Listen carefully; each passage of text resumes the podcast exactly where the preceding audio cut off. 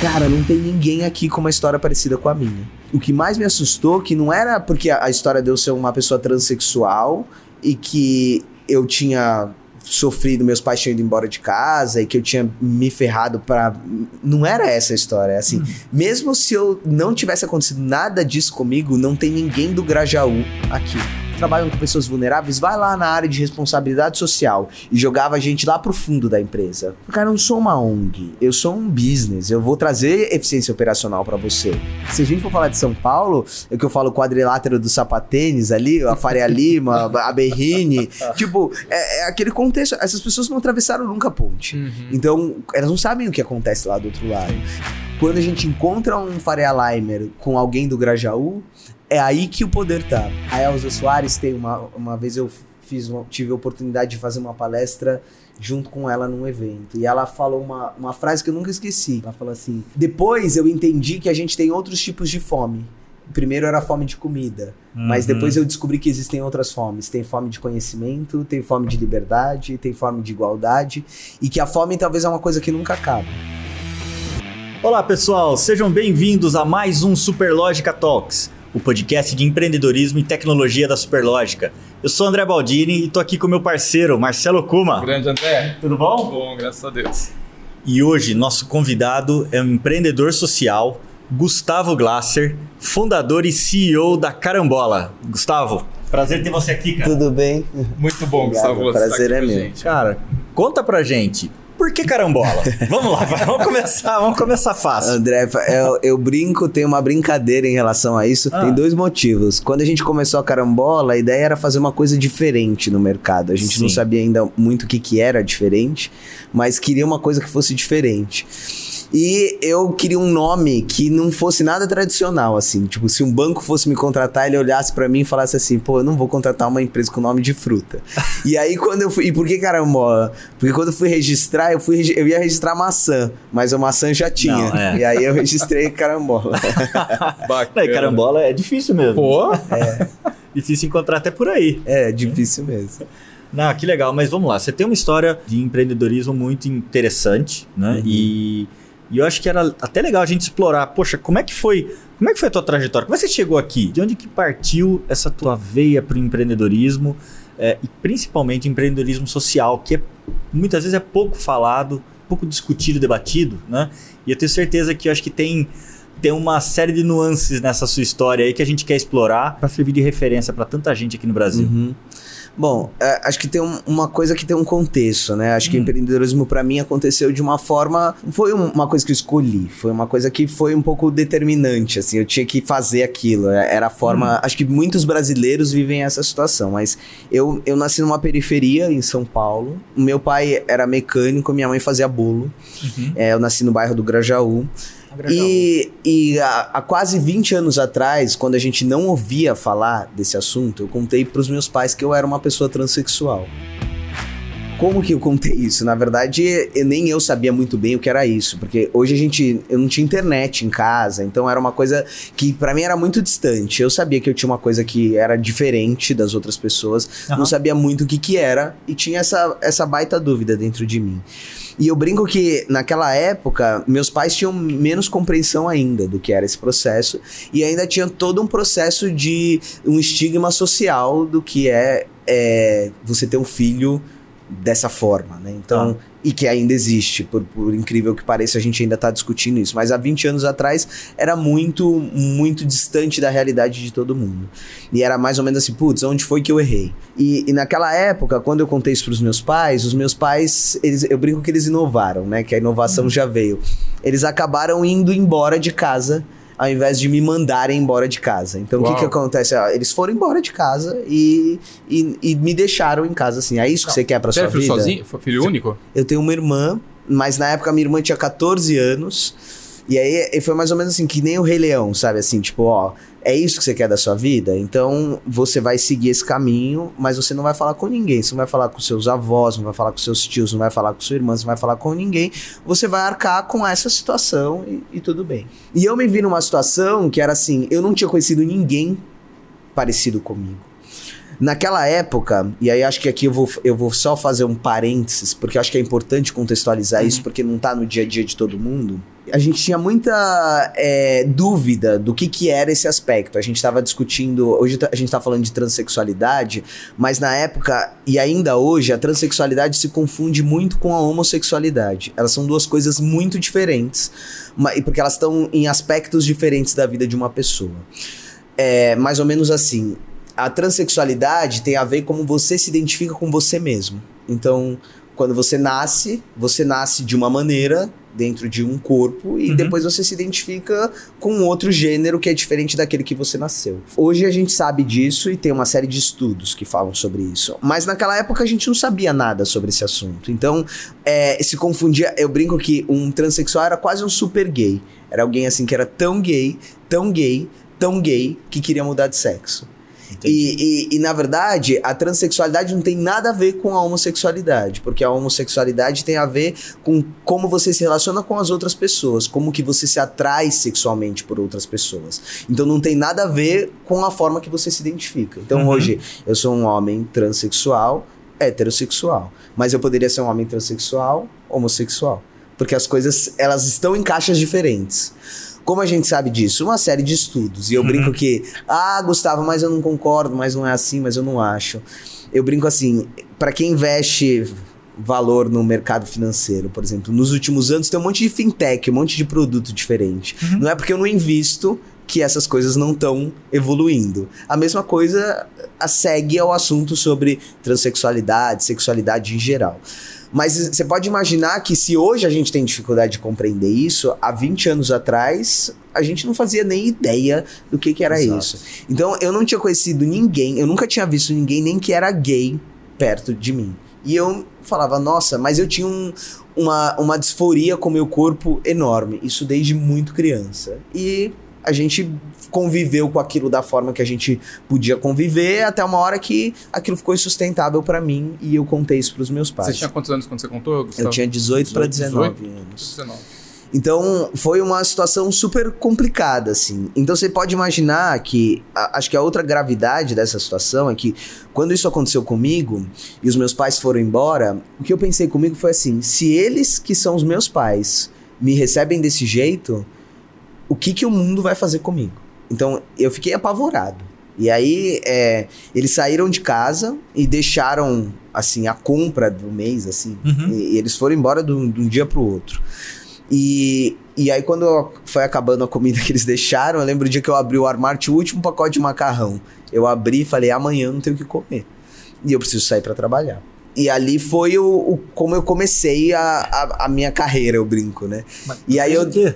Eu desci, tinha um caminhão de mudança, é, e eu falei, eu preciso trabalhar. Ah, tá bom. E aí me colocaram, conheci as pessoas. Ah, tem um bico aqui para trabalhar num bar, tem um bico ali para fazer é, de tudo. Cê, não sei se vocês lembram, uns anos atrás teve uma pista de gelo no Shopping Eldorado. Uhum. Tinha uma pista de esqui. Uhum. Eu carregava gelo, aquilo a gente carregava gelo nas costas, subindo até lá em cima, pra, pra conseguir me sustentar. E era uma situação muito precária, porque assim, quando você tá nessa situação de vulnerabilidade, é, é muito difícil você sair dela, porque você ganha muito pouco você tem uma, eu tinha uma motivação emocional muito difícil porque eu, eu era agredido, eu tava me sentindo abandonado pela minha família, eu tinha medo das pessoas, eu tinha medo da minha identidade. Como que eu vou contar isso para as pessoas? Como é que eu vou? Por mais que ela era é, é impetuoso isso, a gente não consegue controlar, é uma coisa uhum. que a gente tem dentro de você sabe? Tipo, e não tem como você controlar isso, não tem como você. É um instinto, é, é o que a gente é. Uhum. Então, é, eu me sentia angustiado porque eu precisava me mostrar como eu era, mas ao mesmo tempo, quando eu fazia isso, gerava um monte de, de conflitos e, e eu fui ficando desgastado com isso. Então, não só emocionalmente, mas financeiramente também é muito grave, porque você não tem. Ah, todo mundo tem ambição, todo mundo quer comprar coisa, todo mundo quer ter uma vida melhor, ter mais qualidade, comer melhor. E aí você não. Eu, eu lembro que eu, eu ganhava mais ou menos 30 reais por dia. Nossa. Era o dinheiro de comer e trabalhar, o dinheiro acabava. Eu trabalhava três dias por semana. Então, eu lembro que uma vez eu tava num restaurante e teve um médico que falou assim para mim, cara, é, foi me usar de exemplo. Eu tava trabalhando num restaurante e tava conversando com outro cara, ele falou: não, o problema do Brasil é educação, o problema é que a gente não faz educação financeira nas pessoas, as pessoas deviam aprender. E aí ele foi me dar de exemplo. Ele falou: você sabe que você tem que guardar metade de tudo que você ganha? para você conseguir se aposentar? E eu falei, e quando eu ganho 25% de tudo que eu preciso? Porque assim, é, é uma situação muito difícil. É, então eu fiquei muito tempo nesse ciclo e falei, cara, isso aqui é. não tem como sair. Eu tinha estudado numa escola, eu fiz um curso técnico é, de eletrônica, hum. numa, num colégio chamado Liceu de Artes e Ofícios, que era um colégio técnico. Eu falo que eu sou muito abençoado, porque a minha mãe por mais que ela não teve estrutura emocional para lidar com a minha transexualidade há 20 anos atrás, ela não tinha ferramenta para isso, ela tinha uma clareza muito forte que eu e minha irmã tínhamos que estudar. Então, uhum. vocês, vocês têm que estudar, estudar, estudar, estudar, estudar. Então, ela sempre punha isso. Meu pai falava, ele tinha uma mecânica, vocês vão trabalhar na mecânica. Minha mãe, de jeito nenhum, filho meu não vai trabalhar de mecânico, vai fazer outra coisa, vai estudar, estudar, estudar. E ela colocou a gente nessa escola, minha irmã também fez um, um estudou na, na Federal, mas que era uma escola pública, mas que era uma escola forte. muito forte e que a gente tinha um ensino que era período integral, onde fazia um, um período técnico e tal. Então eu tinha algumas ferramentas para lidar com isso. E um dos meus amigos que tinha estudado nessa escola, ele arrumou um emprego foi fazer uma faculdade e um dia ele falou assim, cara, tô com saudade, vamos se encontrar tal é, vamos ali comigo, eu vou perto da sua casa que eu vou comprar um carro. E eu falei assim, cara, como você comprar um carro? Você acabou de arrumar um emprego. Uhum. Você acabou de entrar na faculdade. E aí ele falou assim, ah, então, aí quando ele tava preenchendo lá os dados do carro, ele falou que ele tava ganhando 5 mil reais. Eu falei, cara, você ganhou 5 mil reais, você faz o quê? Aí ele falou assim: Eu sou programador. eu falei, cara, como eu faço isso amanhã? Aí ele falou assim: Eu quero sair dessa situação. Eu não quero mais ficar ganhando 30 reais por dia. Eu quero outra situação. Daí ele falou assim: Ah, aqui você tem um monte de curso, tem curso de certificação, tem isso, isso aqui. Como é que eu vou fazer esse curso? Aí eu entrei numa cilada, né? Eu falei assim, como é que eu vou fazer um curso que eu não tenho dinheiro? Se eu ganho 30 reais, não consigo Sim. pagar a conta de luz. E aí ele pegou e falou: Ah, tem uns cursos gratuitos. Eu lembro que a gente na época montou um computador, assim, com uns pedaços de, de peça que, ah, um arruma outro. Ah, arrumei, montei o computador, ele gravou um CD pra mim. E eu fui fazer. Falei, cara, mas não dá pra aprender isso aqui sozinho, não tinha internet em casa, como é que eu vou fazer? E aí eu descobri que a Microsoft dava um curso gratuito naquela época. Hum. Que era um curso para colocar estudantes no mercado de trabalho. Que era um curso que durava três meses. E no final tinha uma, uma feira de empregos, onde você fazia uhum. emprego. Eu falei, como é que eu vou fazer esse processo para entrar nesse curso? E tinha uma prova para entrar antes. Eu falei, cara, como é que eu vou fazer essa prova para entrar dentro desse curso? E aí eu descobri que as pessoas que davam o curso na Microsoft eram uns estagiários. E eles davam. Esse curso acontecia dentro de uma universidade. E aí eu fui lá, bati na porta da, da sala deles lá e falei, cara, vocês já deram esse curso? Não. Vocês estão nervosos? Tamo. Assim, nossa, então tem uma ideia. Ó, eu não sei nada sobre isso. Vocês me ensinam. Se eu aprender, é, quer dizer que vocês estão sabendo ensinar. Uhum. E eu pensei, aí eu vou passar na prova, vai ser bom, e aí vai ser bom para todo mundo. Vamos fazer isso? Ah, beleza. Só que para eu estudar eu precisava de computador, de todo o processo. Então eu comecei a, a eu tomei uma decisão de falar assim, eu vou eu vou fazer esse curso custo que custar, porque eu não quero mais ficar nessa situação. E eu brinco que os meus privilégios me permitiram. Ó, que loucura que eu tô falando. Uhum. Porque na época eu não tinha filho, eu morava sozinho. Uhum. Então eu tomei uma escolha. Eu falei, eu vou fazer esse curso e parei de trabalhar. Então, o dinheiro que quando eu trabalhava de final de semana, quando eu ganhava alguma coisa, eu usava para comer. Eu falei, a única coisa que eu vou gastar é com comida. E o resto, é. Nessa época, eu acho que eu passei uns seis meses comendo um purê de batata que vendia, que era em pó, que punha água assim, e Nossa, misturava e, e, e, comia isso. Eu falava, beleza, eu vou, mas eu vou passar nesse curso, custo que custar. E aí cortaram a minha luz. E eu fiquei sem luz em casa. E aí eu ia a pé para essa universidade. E aí tinha um, um, uma sala que eu sentava todo dia lá na porta. E como os meninos eram estagiários, eles chegavam um pouco mais tarde. E eu fui pedindo autorização pro pessoal: posso tomar banho aqui? Posso. Porque quando a gente fala sem luz, a gente tem uma clareza assim, dá pra ficar no escuro, mas sem luz é sem geladeira.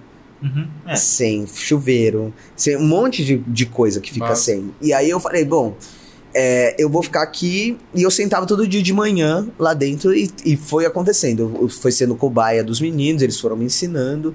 Eu fui aprendendo. O curso estava perto de começar. Uhum. Um dia um dos coordenadores da Microsoft chegou cedo e eu tinha pedido para ele se eu podia estudar lá dentro, que para usar os computadores. Posso estudar aqui? Ah, tudo bem, você pode ficar ali naquele computador. E ele falou assim para mim: se eu não te contratar, você não vai sair daqui da porta, né? e aí eu falei, não. Ele falou, então entra. Olha. Meu primeiro emprego foi no centro de inovação da Microsoft. Aham. Eu fiquei esse período. Eu acabei dando o curso que eu ia fazer. Que Jura? legal. Eu acabei dando o curso que eu ia fazer. E aí é, peguei esse negócio de fazer. é, o meu trabalho lá era estudar tecnologias que vinham da Microsoft para estudar estratégias de implementar dentro de empresas. Uhum. E aí, num processo desse, recebi uma proposta de um banco para fazer uma implementação de um sistema. Fui trabalhar no Banco Votorantim. E aí era assim, vamos fazer uma, a gente vai fazer uma migração aqui para os sistemas Microsoft. Eu conhecia tudo da, da nova tecnologia porque era o meu trabalho era esse. Uhum. Ah, vamos fazer aqui, me contrataram e aí eu entrei. Falei, nossa, agora zerei. Isso foi um ano depois que eu tinha entrado no, no curso. Falei assim, nossa, zerei a vida, assim. Fui almoçar no Haskell, sabe? Sexta-feira, os caras assim, vamos almoçar no Haskell. E eu falava assim, cara, vamos almoçar no Haskell. Eu conto essa história, mas hoje é uma coisa que ta- talvez está muito mais no meu dia a dia, mas na época, você almoçar num restaurante que custava, sei lá, 100, 120 reais, um almoço, que era o dinheiro de três dias de trabalho inteiro meu, era muito surreal, assim. Eu falava assim, cara, como que pode isso? Eu lembro que eu fiquei chocado, assim, vocês vêm almoçar aqui toda semana.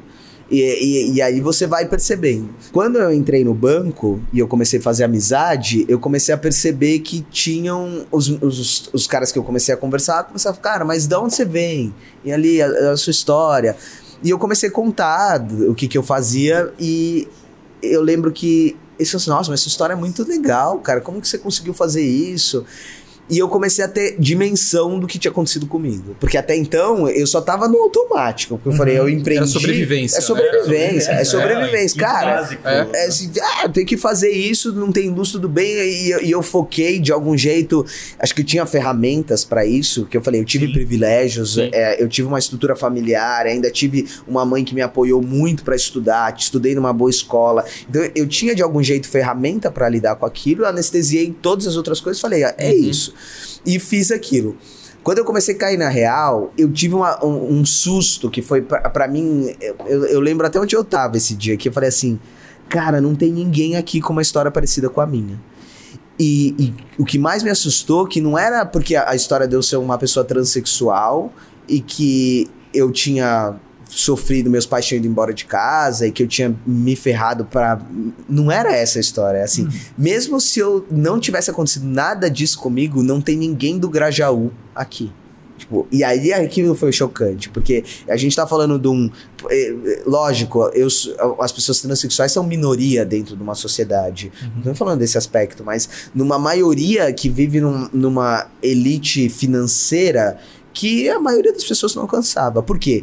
As os meus amigos era desde o que dos lugares que eles tinham ido viajar, tudo que eles faziam antes dos meus pais terem ido embora de casa não era nada do que eu tinha vivido. E aí eu falei, nossa, é como se eu tivesse entendido que tinha um mundo dentro do outro mundo, Sim. sabe? E que até então eu não percebia. E ali foi o começo, foi quando eu decidi que eu queria fazer uma coisa diferente. E aí, a- o diferente que eu conhecia na época, eu não sabia o que que era.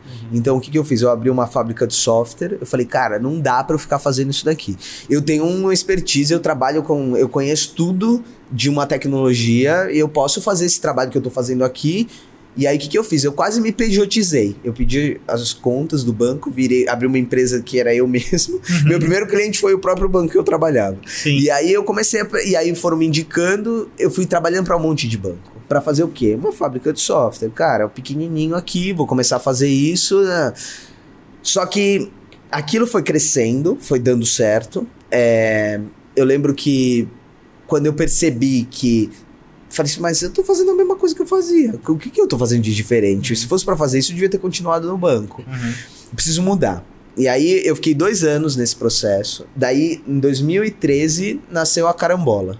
Assim, agora é a, é a carambola mesmo. Mudei o nome da empresa, porque a ideia é que eu queria que o banco não me contratasse. Cara, e se ele achar que eu vou ser um solution. A primeira empresa chamava Fortred Solution IT. Eu falei, se ele achar que eu sou um Solution IT, ele não vai me contratar. Então, assim, vou abrir um nome de uma empresa e vou, e vou seguir aqui. E ali eu, eu comecei a fazer. Que, que, qual que foi a minha estratégia? Eu fui para um coworking e falei que tinha um monte de startup em 2011, 2000, eh, 2011 foi quando eu comecei, mas 2003 estava um boom das startups. E aí eu falei, eu comecei a pegar projeto startup para fazer. E comecei a fazer um monte de projeto, um monte, um monte, um monte. Só que eu tinha uma dificuldade de contratação dos profissionais, porque como que eu vou contratar as pessoas se eu não tenho dinheiro para pagar essas pessoas? Então eu vim numa numa estratégia de assim, como que eu contrato esses indivíduos? Pô, eu não tenho grana, as startups não têm grana, elas me pagam pouco, eu tenho que pagar pouco para essas pessoas, porque era tudo assim, ah, eu tenho uma ideia de uma coisa. De, de algum aspecto foi muito positivo, porque eu tive uma imersão em tudo quanto é tipo de projeto, de modelo de negócio, de Sim. coisas que, que, que me serviram de informação. Mas na época, assim, ah, vamos fazer esse projeto e entregar, vamos fazer esse projeto e entregar. Quando eu comecei a ter que contratar muito, eu não conseguia com- concorrer com o mercado, que já tinha uma escassez de profissional, e que eu tinha uma empresa que chama Carambola, num coworking, e aí o cara recebia uma proposta para ir trabalhar no, na Ambev, no Itaú, e ele não ia vir trabalhar na Carambola, por um terço do salário que a gente conseguia pagar. O que, que eu comecei a fazer? Eu comecei a contratar as pessoas que vinham do mesmo lugar que eu. E ali foi assim, cara, eu tinha o meu amigo, você quer trabalhar? Ah, mas eu não sei nada. Eu vou te dar o caminho, lembra o caminho do curso? Daqui. Você vai estudar, vai seguir esse caminho, eu vou te ajudar. E, e isso começou a virar um sistema dentro da empresa. Nesse, nessas startups, uma das startups que veio, vieram os meninos, e aí eu comecei a ter um pouco mais de musculatura, um pouco de flexibilidade financeira. O que, que eu comecei a fazer? Que- os projetos que eu achavam que ia dar sucesso, eu comecei a ter uma participação nos negócios. Eu falei, ah, vou investir. Ao invés de você me pagar para desenvolver, eu desenvolvo e eu pego uma participação no seu negócio e a gente faz. E vieram os meninos com uma ideia de um produto. E aí eu falei, cara, eu acho, eu pensei, isso aqui vai dar certo. Eu vou entrar como sócio do negócio, vou virar o CTO, ponho o time que eu já tenho aqui na carambola e a gente vai desenvolver isso aqui. E essa startup cresceu pra caramba. E a gente, assim, em dois anos, a gente foi de quatro, que eram os quatro fundadores, para 300 pessoas. Uau. E aí- Acertou. Acertamos e, pô, e aí eu tinha, eu girava dois pratinhos. Eu tinha carambola, fazendo Aham. um monte de coisa aqui. Já entendendo que aquilo não era muito o caminho, a gente já tava no, eu já tava num caminho de, pô, eu acho que eu posso ser uma venture builder, eu posso gerar negócios, eu posso sim. criar um- uma, uma fábrica de negócios, não não uma fábrica de software. Eu já tinha entendido que o meu negócio era o business, mas ainda não tinha entendido qual era o modelo que eu ia fazer isso. E ali, é, é, essa, essa startup era uma startup que tinha um hardware. Eu tinha estudado eletrônica Uhum. lá na frente, então ajudou pra caramba. A gente desenvolveu um hardware e tal, não sei o quê. O negócio cresceu e a gente foi é, investido por um fundo, e esse fundo foi comprado pela B2W Digital em 2015. Que é americanas.com, Uhum. né? Quando, quando eles compraram a gente, e a gente eu falei assim, beleza, então vamos. O fundo falou: vocês receberam uma proposta, agora vocês vão virar diretor lá da, da B2W, vai. Ter, o pessoal tá querendo que você vá tocar o Labs, que o outro vai fazer não sei o quê. E aí eu falei, cara, não vou. Aí eu falei assim, como não vai? E, e eu lembro que assim, como era um fundo, eram várias empresas. E aí, sei lá, tinham, sei lá, 20 empreendedores sócios do- dos negócios, cada um ia assumir uma área lá dentro, e eu era a única pessoa que não foi. E isso causou um, um estranhamento. Cara, como você não vai? E aí eu falei, não, eu vou fazer a carambola. Eu tenho que voltar pra fazer a carambola. Cara, você tava largando a oportunidade da tua vida. Você vai virar diretor de uma empresa que tá só crescendo. Tipo, pra fazer uma empresa que... que aí, e eu fiquei Uma com aquilo, aposta, né? né? Basicamente foi uma Isso, eu falei assim, cara, não, mas tem alguma coisa aqui que eu Era um preciso propósito. que eu preciso fazer. Sim. E aí eu lembro que o fundo conversou comigo e falou assim, cara, qual- mas qual que é o problema do negócio? Foi o problema, aí eles falaram, o problema do negócio é que você forma as pessoas e elas vão embora e você fica dependente disso, você fica dependente sempre de formar as pessoas, porque é um negócio que depende de gente. Isso para mim fazia nenhum sentido, porque todo negócio depende de gente. Se você, quantos funcionários tem o Facebook? Quantos funcionários tem? Ah, mas é uma plataforma que atende um monte de gente, mas olha o tamanho do volume de uma empresa dessa. Uhum. Então, para mim isso não fazia sentido. Mas aquilo mexeu muito emocionalmente comigo. Eu falei, cara, eu, não- eu tenho um negócio que é ruim. Todo mundo fala que o meu negócio não vai dar certo, que não ganha escala, que não é escalável, que não é um modelo. Eu não sabia nem muito bem o que, que eu queria fazer, mas eu tinha um- uma sensação no fundo da minha cabeça que me falava que eu tinha que ir para uma direção. E aí é, eu recebi um convite da presidente da Microsoft, na época, a Paula Belizia, para fazer uma palestra com ela em Washington. E eu Uau. falei assim, Paula, mas eu vou falar o quê? Você vai contar a sua história, vai contar o que você tá fazendo na carambola? Não, Paula, mas não vou fazer isso. É, não faz o menor sentido. Vou falar pra um monte de gente num evento que era o evento que a Microsoft fazia, juntava, sei lá, tinha 10 mil pessoas no evento, e eu ia fazer uma palestra num determinado contexto com ela. Eu falei, mas o que, que eu vou fazer lá? E eu fui muito ansioso, porque todo mundo falava: seu negócio não vai dar certo, você vai largar a startup que vai ser um unicórnio aqui pra fazer um negócio que não vai dar certo. E eu falava assim, cara, não, não posso fazer isso e fui pro, pra palestra. Quando eu cheguei lá, tava muito inseguro. E aí, porque o meu negócio não dava certo, e eu fui pra fazer uma viagem de duas semanas. Nessa época, eu já tinha um sócio, que, é, que é o Renato já era meu sócio dentro da Carambola, e o Renato veio num contexto que é assim. Essa empresa que a gente fundou chamava Infoprice. Ela é uma empresa que, que coletava preço de produto de supermercado e tinha um hardware. Tá. E eu sempre gostei de coisas de hardware. Então, por exemplo, em 2011 eu tinha um cluster que eu minerava Bitcoin Uau. com placa. É, 11. 2011. Puta, imagina. É, tipo, que eu minerava Bitcoin quando ninguém nem sabia o que era Aham. Bitcoin. Tanto que até hoje, quem me conhece dessa época, você ainda tem Bitcoin, você estourou ganhando Bitcoin. Eu falei, cara, não. Por incrível que pareça, eu vendi todos os meus Bitcoins pra pagar o aluguel. Quando Putz. ninguém falava em 2013, eu pagava o aluguel da carambola com Bitcoin. Caraca! É, e, tipo, ninguém falava disso e, e eu já tinha Bitcoin, já me- gostava dessas coisas de diferentes, assim. Eu me encantei com tecnologia e, e fazia esse processo. E eu encafifei que eu queria um espaço maker. E aí eu conheci o Renato com a ideia de que assim, eu vou fazer um espaço maker, vou montar esse espaço maker aqui, porque eu quero mexer com hardware, quero fazer essa- essas coisas. E o Renato veio querendo montar o coworking. Aham. E aí eu falei assim, cara, a gente teve um amigo em comum, apresentou a gente, vamos montar um coworking maker? Tipo, onde as pessoas vão criar projetos e tal. Sim.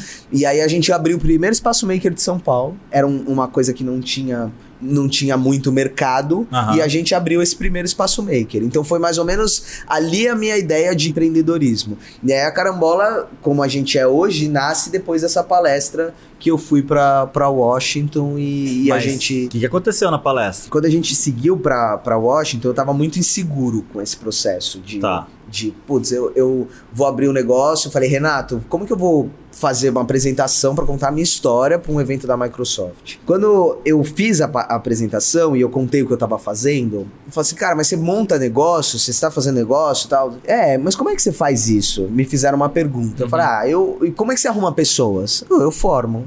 Isso pra mim era o menor dos problemas. O que era a dor de todo mundo era o que eu fazia Pra com o pé nas costas. aham. Eu falo assim, cara, eu, isso. Porque você forma pessoas pra trabalhar com hardware. Quando a gente montou a Infoprice, ninguém falava. A gente montava um hardware em Arduino que Uhum. ninguém conhecia. E eu pegava, você conhece Arduino? Não conhece? Beleza, eu vou te ensinar que nós vamos seguir esse processo. Então tinha uma, uma coisa que, que tava no nosso DNA. Sim. Mas é, eu fui muito inseguro. Eu lembro que quando eu desci e contei que- o que a gente fazia, fez uma fila de gente, assim, falando assim: Cara, você forma as pessoas? E eu falei assim, cara. Você pode fazer isso pro meu negócio? Você pode. E ali eu e o Renato olhamos e falamos assim: hum, não Tá somos uma fábrica de software. A gente é uma empresa de educação. A gente forma a pessoa pro mercado.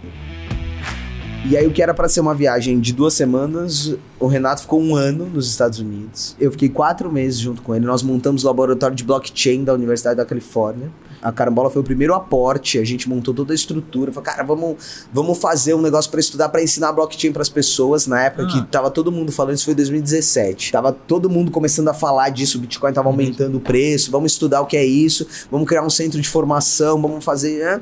E ali a gente começou a entender como a gente ia fazer isso. Porque eu não queria criar mais uma escola. Ah, vamos fazer uma escola de ensinar ensinar blockchain para as pessoas. Tava na moda, poderia ser um baita sucesso, mas não era o que eu queria fazer. Sim. Eu queria fazer uma coisa diferente.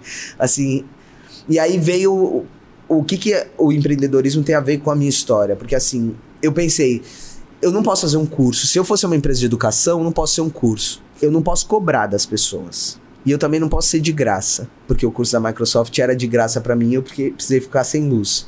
Então, a gente ficou pensando qual é o modelo de negócio que eu vou pagar para pessoas estudarem. Então, o que, que a gente fez? Criar um. Vamos estudar aonde está o processo. Aonde a gente pega- pegava isso? Na ineficiência dos processos operacionais que tinham na empresa. Aonde tem dinheiro ali? Na ineficiência. Tá bom, se a gente melhorar a eficiência e sobrar dinheiro, eu consigo pagar para as pessoas estudarem? Consegue. Então, o que, que é, na nossa cabeça, o que, que era a hipótese que a gente tinha lá em 2017? Ineficiência tá no turnover, na falta de diversidade, e depois a gente descobriu que é outro processo que era o processo de onboarding era muito ineficiente. Então, assim, se a gente pegar dinheiro dessas três coisas, a gente consegue criar um, um modelo de negócio que sustente eu pagar para as pessoas estudarem enquanto elas aprendem. E aí foi isso que a gente criou. E aí foi ali que começou a carambola como é hoje. Como que você falou, "Pô, poxa, mas pagar para as pessoas estudarem? De onde. Porque eu, eu- eu imagino de onde tenha vindo, você fala, cara, se a pessoa não tem condição para pagar a luz que você estava falando agora há pouco, o cara não vai ter condição de pagar para estudar. É daí? É, é- é dessa Sim, essa pegada? Era, é- era um pouco nisso. Hum.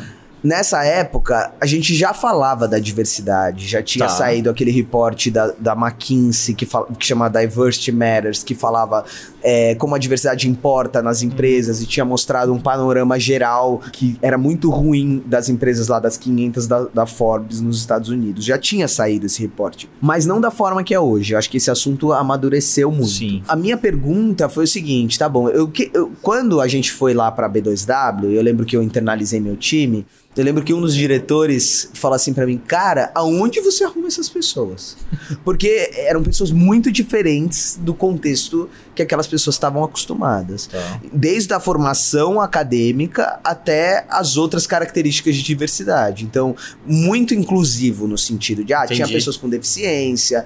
Porque pra gente não importava isso. Eu brinco que a única coisa que eu não descobri a fórmula de como fazer ainda é imputar a vontade nas pessoas. Eu tenho até uma hipótese de como a gente faz isso, mas é muito difícil eu, eu criar esse ímpeto da pessoa querer. Eu sei o que tira a vontade das pessoas, mas eu não sei como a gente resgata isso sem mudar um modelo social inteiro. Porque às vezes você tem falta de vontade porque você sofre um monte de agressão todo dia e você tá condicionado a- aquele processo e acredita que aquele é o único espaço que você pode. Como que eu faço as pessoas sonharem? Tipo, Aham. era, era isso porque a gente tava fazendo isso. Na prática, as pessoas que passavam dentro da carambola tinham histórias muito diversas. E quando a gente passava pra conversar, é, falava assim, cara, é, a gente transformou a vida dessa pessoa. Né, o cara arrumando um emprego. E tinha uma coisa que o fundo lá falou pra mim, que era assim: você contrata as pessoas e elas vão embora. Hum. E, eu, e eu falava, putz, é verdade. Eu sou uma pessoa muito analítica, eu sempre analiso muito as coisas, assim. O que, que eu fiz? Eu peguei uma planilha de todos os funcionários que eu tinha tido e comecei a pegar uma média de quanto tempo eles ficavam dentro da empresa. Falei, pô, eles ficam aqui nove meses. Nove meses. Nove É meses. pouco tempo, bem pouco tempo. Falei assim, então eu tô formando essas pessoas que não conhecem nada e nove meses elas vão embora. E alguma coisa certa eu tô fazendo, porque elas estão Obviamente, sendo claro. contratadas por empresas para ganhar Sim. muito mais. Aham. Quando a gente pensou nesse processo, era vamos criar um programa que começou com seis meses, que a, a pessoa fica seis meses com a gente, mais ou menos como era o que a gente fazia. Vamos pegar aqui um desafio que a empresa traz e, e a primeira hipótese era porque a gente quando a gente tem uma startup e não sei como é a experiência de vocês mas o que eu aprendi em toda, toda essa história de um milhão de negócios que Uhum. passaram pela carambola de todos os tipos é a gente tem que ter as validações em cada momento muito claras do Sim, que a gente sim. quer fazer. Então, qual a pergunta que eu tô fazendo? Então, quando a gente vê a carambola hoje, não é a mesma pergunta que eu tinha lá atrás. Então, a pergunta lá atrás é: o que precisa gerar um modelo que paga para as pessoas estudarem? Então, eu vou ter que criar uma hipótese da onde eu acho que tá vindo dinheiro, daqui, daqui, daqui. Eu vou criar um MVP para aquilo, ah, é daqui mesmo. Legal. Então, se eu resolver esse problema, tem dinheiro aqui. E aí, cada etapa, a gente vai iterando esse processo. E a Sim. gente funciona desse jeito. Então, a carambola é um aprendizado, até porque a consequência do que a gente está fazendo é a diminuição da desigualdade social. E é um problema super complexo. Então, a gente vai ter uma clareza é, tem uma clareza de um palmo na frente. Fala, Uhum. eu acho que isso daqui, depois eu vou en- enxergar o outro ponto. Então, veio muito da minha necessidade pessoal, Uhum. mas quando a gente começou a olhar esses relatórios e falar assim, tá, mas o, qual é o assunto? Qual é o argumento que eu vou fazer pra trazer? Ah, a gente- quando a gente ia fazer o pitch lá pras empresas, pra Sim. falar, olha, eu vou trazer pessoas pra você, eles me perguntavam, mas da onde vêm essas pessoas? E aí a gente caía numa caixa que pra mim era um pouco ruim. Ah, então vocês são uma ONG? Não. Ah, mas porque a gente trabalha, vocês trabalham com pessoas vulneráveis? Vai lá na área de responsabilidade social e jogava a gente lá pro fundo da empresa. Cara, eu não sou uma ONG, eu sou um business. Eu vou trazer eficiência operacional pra você. Só que eu não conseguia empacotar isso Sim. de alguma forma. Quando a gente viu esse relatório do Diversity Matters, mudou um pouco a chave, porque eu falei assim, hum, aqui as pessoas estão investindo nisso. Então, eu não tô falando da vulnerabilidade econômica, que na verdade ela é uma consequência dos grupos minorizados, por exemplo, pessoas pretas ganham menos que pessoas brancas. Você olhar os dados, você vai ver que as mulheres ganham menos que os homens. Ah, mas é assim, é só você olhar números, é fato.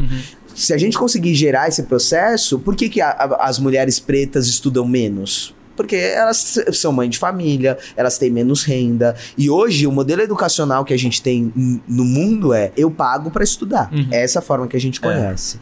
E as empresas, em contrapartida, têm um modelo de contratação que é eu contrato as pessoas pelas habilidades técnicas que elas têm. Habilidades técnicas são adquiridas com o processo de compra. E aí a gente pensou assim, cara, como é que a gente muda essa cilada? Porque Uhum. é um mecanismo que você tem que ficar pensando, como é que você muda isso? Então, o que, que a gente tenta- teve que tentar mostrar? Tá, ela pode até não ter habilidade técnica, mas em seis meses ela vai ter. Uhum. E eu vou te mostrar que ela vai ter. E se ela não tiver, você não contrata. Uhum. Mas se ela tiver, você vai contratar.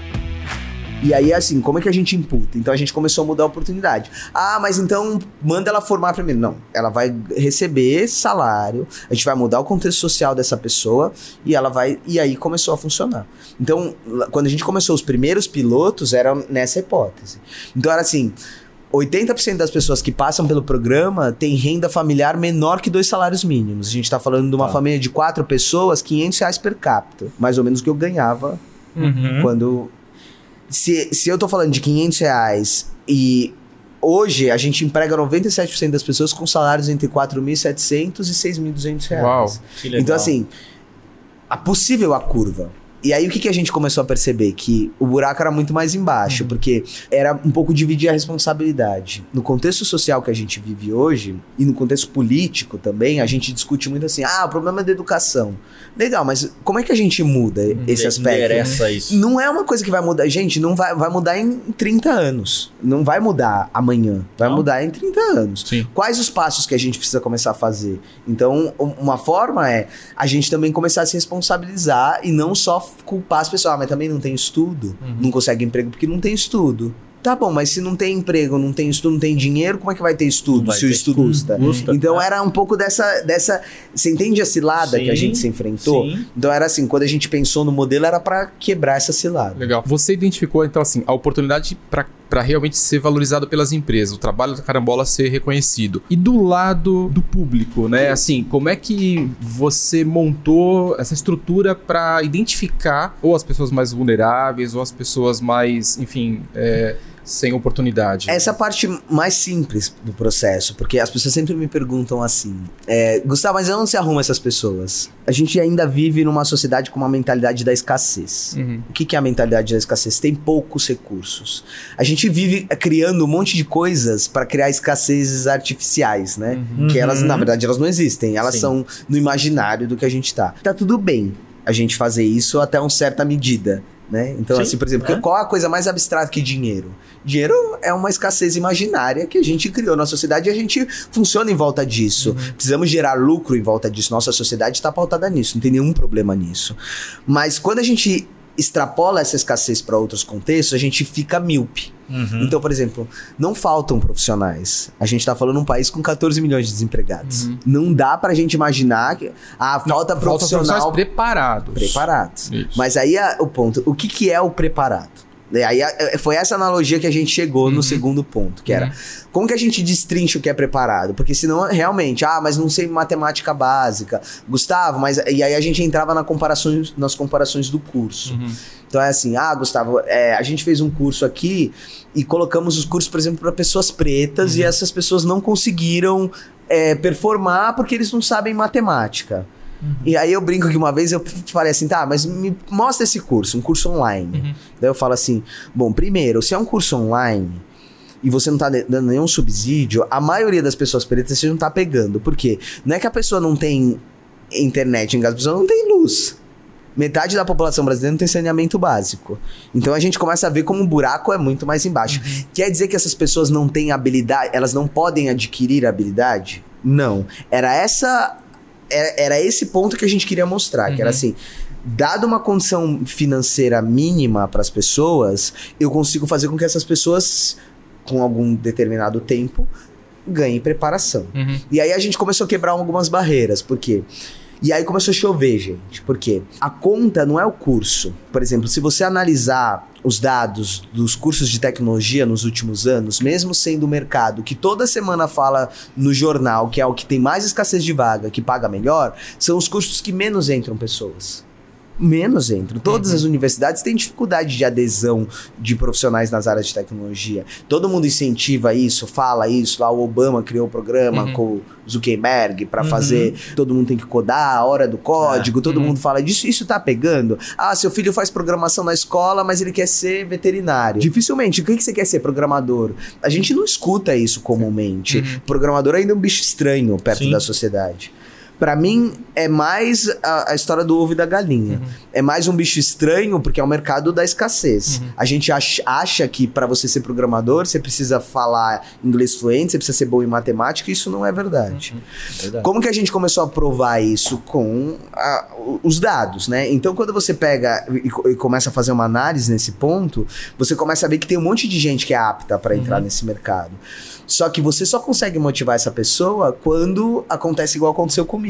Eu vou lá e emprego um menino. E aí o menino vai lá e compra um tênis bom, compra um celular. Aí ele uhum. chega pro amigo e fala: Cara, o que você faz? Ah, eu sou programador. Pô, mas dá pra eu fazer isso? Dá. E aí o cara começa a ver que aquilo é para ele. Uhum. Mas o que, que a gente vê? Aí o menino tá lá assistindo a TV, quando ele assiste uma TV no sinal analógico, uhum. ele vê a gente falando do celular, ele não tem plano de dados no celular dele, ele vai achar que ele pode ser programador é a gente sonhar com uma coisa que a gente nunca viu. Então, é a gente imaginar um cenário, sabe? Eu, eu vi uma foto daquele assim, como as pessoas imaginavam, tipo, há 500 anos atrás ia ser o ano 2000 lá, e aí eles tinham um monte de desenho, é mais ou menos isso. Você pedir para um menino, sonha como vai ser seu mercado de tecnologia numa coisa que você não tem privada na sua casa, não, não tem. tem. como. É. Então, quando a gente começa a inverter essa roda, a gente começa a ver que as pessoas começam a querer hum. trabalhar dentro dessa área. Hum. E aí a gente tem que pegar os pontos de, da sociedade que a gente vive, né? Então é uma mentalidade de abundância que a gente provoca. É.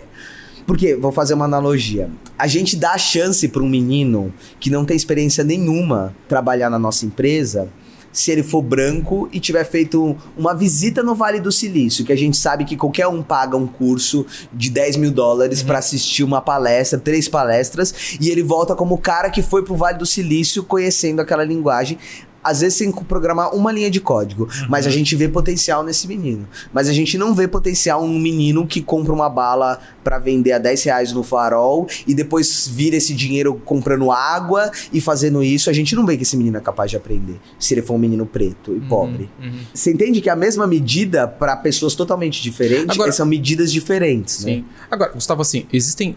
É, você citou a Microsoft, né? Assim, existem outras entidades e até empresas, né? É, trabalhando trabalhando para criar essas oportunidades, né? No que que esses programas, essas empresas diferem do projeto da Carambola? Eu acho que eles não diferem, eu acho que eles complementam. É. Nós estamos falando de uma coisa que é assim, eu gosto de pensar muito pouco em concorrentes, porque uhum. assim, cara, eu tô querendo falar que eu quero acabar com a desigualdade social. Putz, cara, é, quanto mais gente fizer, todo pô, mundo esteja é, fazendo claro. isso. E, e, é um problema tão complexo que eu não acho que é uma empresa só que vai resolver. Uhum. Porque é, é partir também de uma premissa de que se tiver um só que estiver resolvendo, esse cara vai de alguma forma estar tá centralizando um, um, uma, a gente tá falando pensa no mercado futuro. A gente está uhum. falando de centralização. A gente está investindo em blockchain, investindo em Bitcoin. Todo mundo a, na, nas modas da criptomoeda, dos NFTs, disso o quê. E nós vamos falar de uma empresa descentralizada, uhum. sendo que é, é o inverso disso. Temos que, como que é? Tem o walk the talk, né? Uhum. Que a gente brinca a percorrer o discurso. Então, assim, se você acredita que Bitcoin é um futuro, você tem que acreditar que a gente precisa criar uma forma descentralizada de fazer os processos. Tá.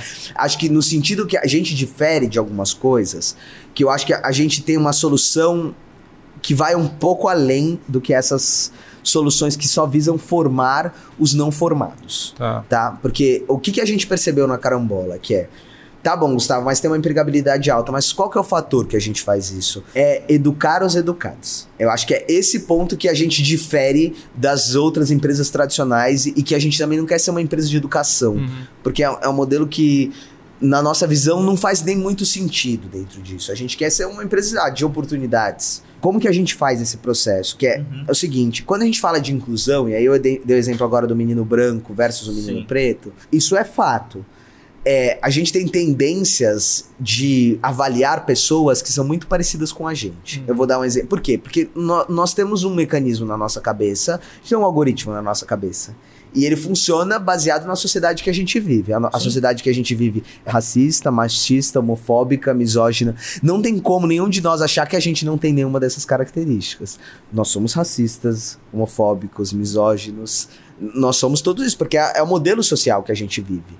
O que a gente pode fazer é pôr uma luz nisso e falar, cara, eu quero neutralizar esse aspecto. Nunca, eu, eu sei que eu sou racista, mas eu, eu sei que eu posso neutralizar as minhas atitudes racistas para não prejudicar pessoas pretas ou pessoas LGBT. Eu posso fazer esse processo por clareza, como a gente. Gestão.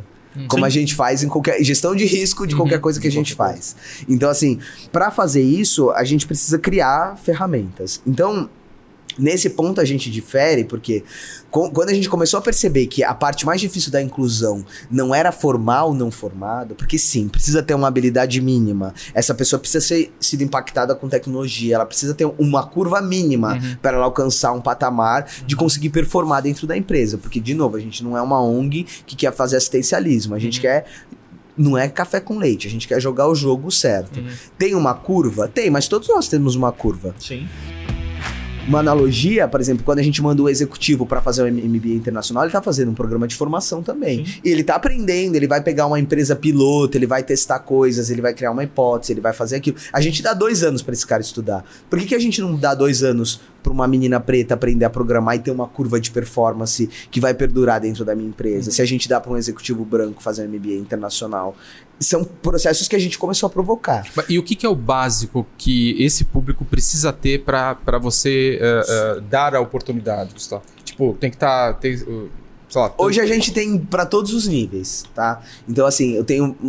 Desde maturidade, a gente olha dois aspectos. A gente olha tanto o aspecto comportamental do indivíduo, quanto as, as habilidades técnicas a serem percorridas, Uhum. não as adquiridas, porque as adquiridas me valem muito pouco. Uhum. Até porque no mercado de tecnologia, ah, hoje eu sei uma linguagem, amanhã lança outra, então quer dizer que você começa do zero? Não. Então a gente vai buscar criar essa aptidão por tecnologia. Uhum. Assim como tudo, a ideia é ensinar a aprender a aprender tecnologia. Então, como é que eu, como é que eu aprendo tecnologia por, por mim mesmo? Quais são os Uhum. canais que eu tenho que buscar? Então, que é inegociável, a pessoa precisa ter vontade de fazer esse processo, Uhum. porque é difícil, ele vai ter que se desconstruir. Uhum. E, e aí a, a gente separa a, a carambola em trilhas.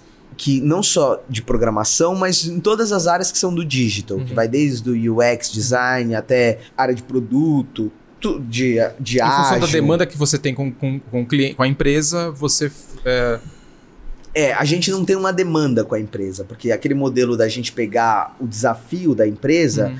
ficou para a gente validar a nossa hipótese lá atrás. Tá. Hoje, o que, que a gente fez? A gente criou um modelo como se fosse um guia para essa empresa fazer uma inclusão de um profissional. Dentro desse guia, tem tarefas que demandam da empresa Uhum. e tarefas que demandam do indivíduo que está sendo empregado. Mas a empresa abre para você as vagas que ela precisa. Ela abre a vaga e que aí ela você- precisa e a gente, dentro da nossa base, faz um, um team Um match. building, um algoritmo de team building para fazer o quê? Maximizar a diversidade e potencializar essas curvas de aprendizado que a empresa já tem. Tá. Tá? Então, é, é esse, esse team building que a gente faz através de um algoritmo. E aí, a sugestão é: empresa, aqui nós temos um grupo de pessoas que, se você seguir essa, essas, essas guias aqui dentro dessa plataforma que a gente está contando para você. Uhum. A empregabilidade dela tem hoje 97% de chance dela ser empregada. Mas quem identifica ah, é, é a carambola. É a carambola. En- então, assim, a empresa não sabe quem é a pessoa. Não.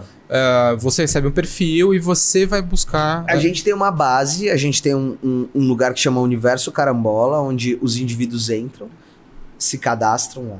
E aí a gente posso falar do, do perfil que vai entrar como eu quero ser empregado, mas nesse universo tem eu sou gestor de uma empresa que eu quero gerir diversidade. Uhum. Eles vão entrar no, no mesmo lugar, vão preencher os mesmos critérios, porque a gente quer saber o, quais são os conflitos que eu vou ter de trabalhar. Pensa, pensa o seguinte: como a gente não tem um processo claro e a gente é humano e a gente já tem um algoritmo, como eu disse, colocado dentro da nossa cabeça, a gente tende a, tende a seguir padrões. Se a gente olhar, a gente fica buscando ah, o poder do hábito, cortar esses comportamentos o tempo todo. É muito mais fácil a gente gerir uma pessoa que tem uma história de vida parecida com a nossa. Por quê? Pô, ele estudou na mesma escola que eu. Eu tenho um parâmetro. Ele escuta a mesma música que eu. Eu tenho um parâmetro de falar se ele é bom ou ruim.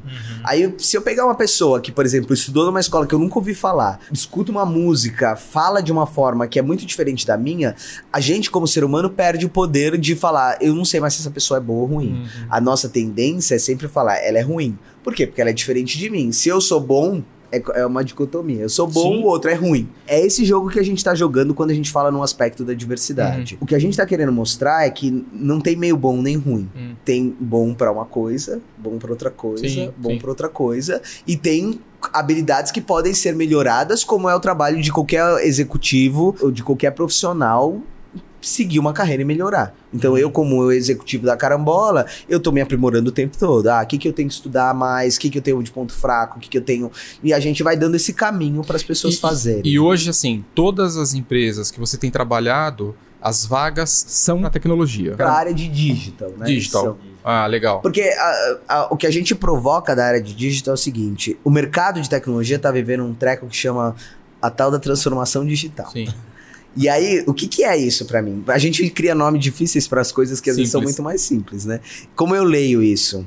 O que, que é a transformação digital? É o que a gente fez com RH, sei lá, há 20 anos atrás, quando a gente falou que gestão de pessoas era uma competência e não uma área. E que o financeiro tem que saber gestão de pessoas, e que o RH tem que saber gestão de pessoas, e que o marketing tem que saber gestão de pessoas, e não é o departamento pessoal que vai cuidar disso. E todo mundo assimilou isso. Pra mim, a transformação digital é a mesma analogia. Uhum. Nós estamos quebrando a área de TI e estamos falando, agora o marketing Todo é uma mundo. área de TI, Sim. a- o financeiro é uma área de TI, todo mundo. E a gente tá espalhando, quebrando a parede Uhum. e espalhando isso. Quando a gente pensa nesse aspecto, todo mundo vai ter que aprender, Claro. mesmo quem tá empregado. Sim. Então vai ter que ter um reskilling, tá todo mundo falando de reskilling, de todas essas coisas. Mas o que, que a gente pensou além disso? A, a gente tá falando das habilidades técnicas, Uhum. é. Mas tem uma habilidade que a gente pode ensinar tanto às empresas quanto às pessoas, que é a tal da diversidade. Uhum. Mais que a diversidade.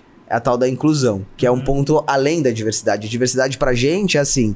O que, que é diversidade? Ah, tem quantas mulheres? Tem quantos. É um checklist. Tem mulher? Che- Tem negro? Tem transexual? Check, check, Uhum, check, check. uhum. O que, que é inclusão? Essas pessoas estão dentro da empresa? Ou elas estão dentro da empresa contratada? Ou elas estão elas jogando o jogo? Ou elas estão ali numa área Uhum. encostada? Isso pra gente é uma skill. Tá. Então, seria qual, qual diversity transformation? Pra mim, a gente não percebeu isso ainda. Hum. A gente tá atrasado com isso. E eu acho que o Brasil tem uma oportunidade enorme de fazer um papel de ser pioneiro numa transformação que eu acredito social muito grande, que talvez seja a, a próxima onda que a gente possa pegar, talvez para ter um desenvolvimento sustentável, que é a gente tem uma quantidade enorme de desempregado, a gente tem uma oportunidade de se colocar nesse mercado e não existe transformação digital sem diversidade. Nós estamos falando no mundo todo, qualquer país que você pegar, pega Brasil aí pós-pandemia, tem um monte de relatório que fala, sei lá, tem 5 milhões de vagas de tecnologia aberto em não sei quantos anos. Ou a gente vai preencher e todos os homens brancos, heterossexuais, cisgênero, de classe média alta, que hoje é a foto desse mercado, já estão contratados. Uhum. Ou a gente para de fazer hunting de profissional e pagar 20% a mais, 30% a mais para trazer um cara de outra empresa, mentalidade da escassez. Uhum. Ah, só tem aquele cara, ou a gente investe num processo de que a gente tá falando de farming de talentos, Uhum. onde a gente semeia esse talento e vai começar a colher o resultado disso a longo prazo, é um diferencial competitivo. Porque eu quero fazer, eu quero fazer inclusão digital, transformação digital sem gente. Uhum. Ah, eu quero fazer transformação digital, mas tem 800 vagas em aberto. Como é que você vai fazer? Se- ou como é que você vai ensinar as pessoas que estão dentro? E aí tem uma oportunidade da gente ensinar um outro aspecto, que é como que a gente trabalha com pessoas diferentes da gente, porque não tem outra opção. Uhum. O- Qual que é o posicionamento hoje da Carambola? É pegar exatamente esse gancho. Vamos pegar um mercado que tem uma escassez enorme de profissionais. Vamos se posicionar como uma plataforma que vai ajudar as empresas e as pessoas, não só as empresas, porque quando a empresa é um coletivo de gente, Sim. né? Então assim, eu como indivíduo trabalhar com pessoas diferentes de mim, Uhum. Pra ter uma visão que a gente fala do tem muita gente falando do, do futuro do trabalho, Uhum. né? A gente viu na pandemia o que que é o futuro do trabalho pra gente. O futuro do trabalho é inclusivo, é diverso, é abundante e é colaborativo. Uhum. Sim. Quanto das nossas empresas, das pessoas que estão dentro da empresa, estão preparados para trabalhar Uhum. nesse contexto? E até querer explorar uma coisa que você- tem falado bastante de habilidades técnicas, habilidades técnicas, habilidades técnicas. O que eu ouvi já e ouço muito, inclusive, é: poxa, você contrata pela habilidade técnica, E demite demite, pelo- pelo comportamento. Uhum. Como é que se trata a questão comportamental? Porque eu imagino que seja, talvez, algo. É esse, você- é esse é o coração da carambola. É. Porque a gente. A, a dúvida sempre vem pra gente como uma questão de como vocês preparam tecnicamente. Eu falo, gente, esse é o menor dos problemas. Esse é, essa é a parte simples. Uhum. E, e- e- e percebe que todo mundo tem essa dúvida. Onde você acha as pessoas tecnicamente preparadas? Não é tecnicamente preparado que vai ser o diferencial competitivo. Exatamente. É criar o ambiente e a cultura da abundância e colaboração. Como é que a gente faz isso? Através da plataforma. Então, o que que é a nossa plataforma? Ela tem algumas, algumas visões. Primeiro, eu como indivíduo entender o que é essa tal da diversidade, porque a, a diversidade não é ser uma pessoa preta, uma pessoa LGBT, não é só isso. A diversidade tem muitos outros Tem, aspectos. tem números. Então, assim, tem desde a da sua religião até a situação marital que você vive, aonde você mora, onde você estudou, tem um monte de aspectos. A sua situação organizacional, que tem a ver também nos lugares que você nasceu e tal, e a gente vai seguindo por esse processo. Como que eu me relaciono com. Então, como eu me relaciono comigo? Eu sei de onde eu vim, eu sei qual é a consequência de outras pessoas que não vieram na mesma situação que eu. A gente aprender sobre o que é diversidade. Sim.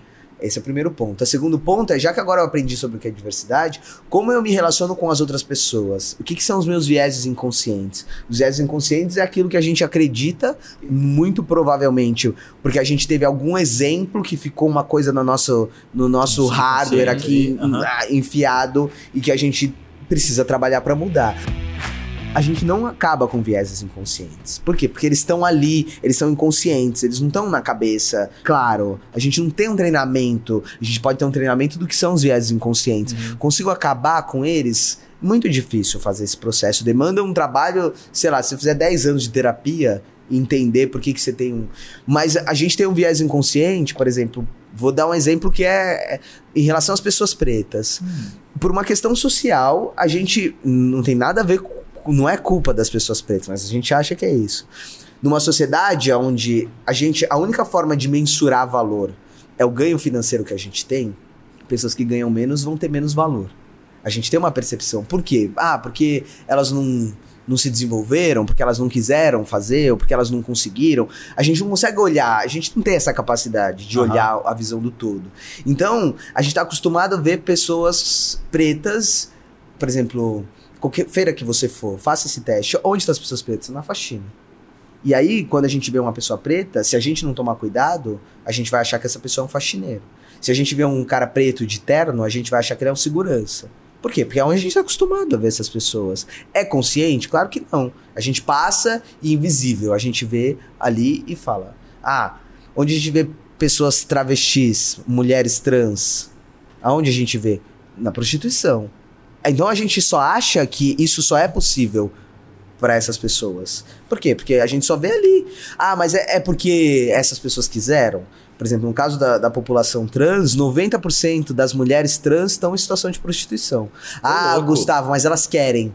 90% de uma população escolher isso. Ah, mas tem gente que quer. Gente, tem gente que quer em qualquer âmbito da sociedade. Tem gente que não é trans que quer prostituição também. Tem gente que gosta. De, a, a sociedade tem sabores para todos os gostos. Mas 90% de uma população a gente não pode pensar que é o acaso. Você É entende? E, a- e aí a gente precisa quebrar isso.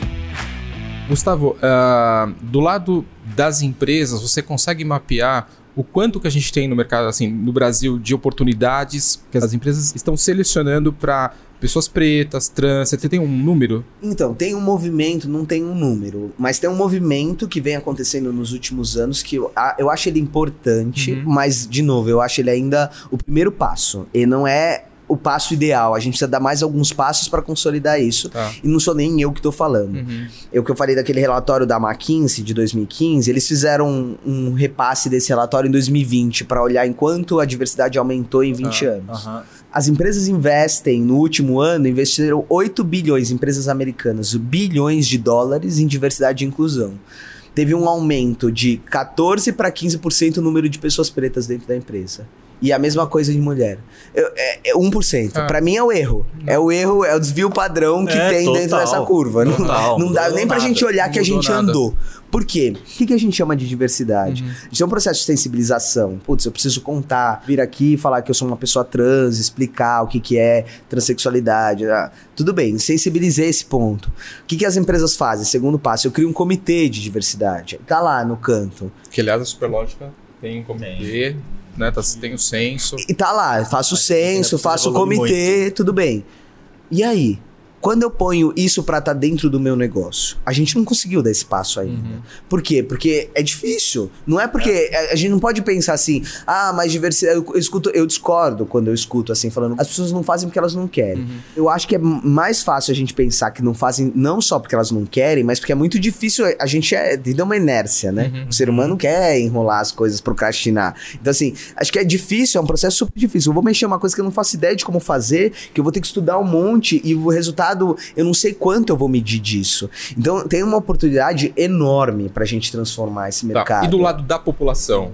É, assim, como é que você mapeia? Se você tem isso quantitativamente falando. Em que sentido? Porque você está identificando ali é, pessoas que é, podem preencher essas vagas. Do lado né, dessa oferta da mão de obra, vamos dizer assim, quantas pessoas você estima? É, tem um número? Eu acho que qualquer pessoa poderia estar dentro de uma plataforma é. dessa, tá. porque é, o objetivo nosso não é pegar pessoas só desempregadas, é falar assim, quanto você está preparado, por exemplo, uma pergunta, quanto você está preparado para o futuro do trabalho? Uhum. E aí isso vale para mim e para você. Quanto nós, quanto você sabe trabalhar com a diversidade. Com a inclusão, isso. com a colaboração? Não, mas eu tô Esse dizendo assim, letramento lado... que é difícil. Isso. Aí que tá, porque o que que acontece? E desculpa se eu te entendi errado, me corrija, por, por favor. Você trabalha sim o, o profissional que precisa de, de, um, de um preparo, de um treinamento para entrar na empresa, mas principalmente você prepara a empresa para receber esse profissional. Isso. Porque no fim do dia, é isso que a gente talvez não esteja preparado. Por isso que eu falo, a Superlógica, ela tem, né? Obviamente ela tem Sim. lá um comitê de diversidade, mas quando eu falo, poxa, a gente está no começo, a gente está nesse letramento, a gente está entendendo. Uhum. Né? A gente está entendendo os processos, obviamente a gente começa a. Já, talvez já estejamos na frente de muitos que não nem o primeiro passo deu. Uhum mas eu ainda acho que a gente está bastante distante de algo, no mínimo, razoável. Eu acho que a gente, né? como sociedade, tá? Mas como sociedade. Sim, como é, sociedade. Claro, é, é, o que eu falei assim, é um absurdo a gente pensar. Eu fico abismado com isso. A gente levou o ano passado não sei quantas pessoas para o espaço, lá, civil, que iam para o espaço, e a gente tem metade da população no Brasil que não tem saneamento básico. Uhum.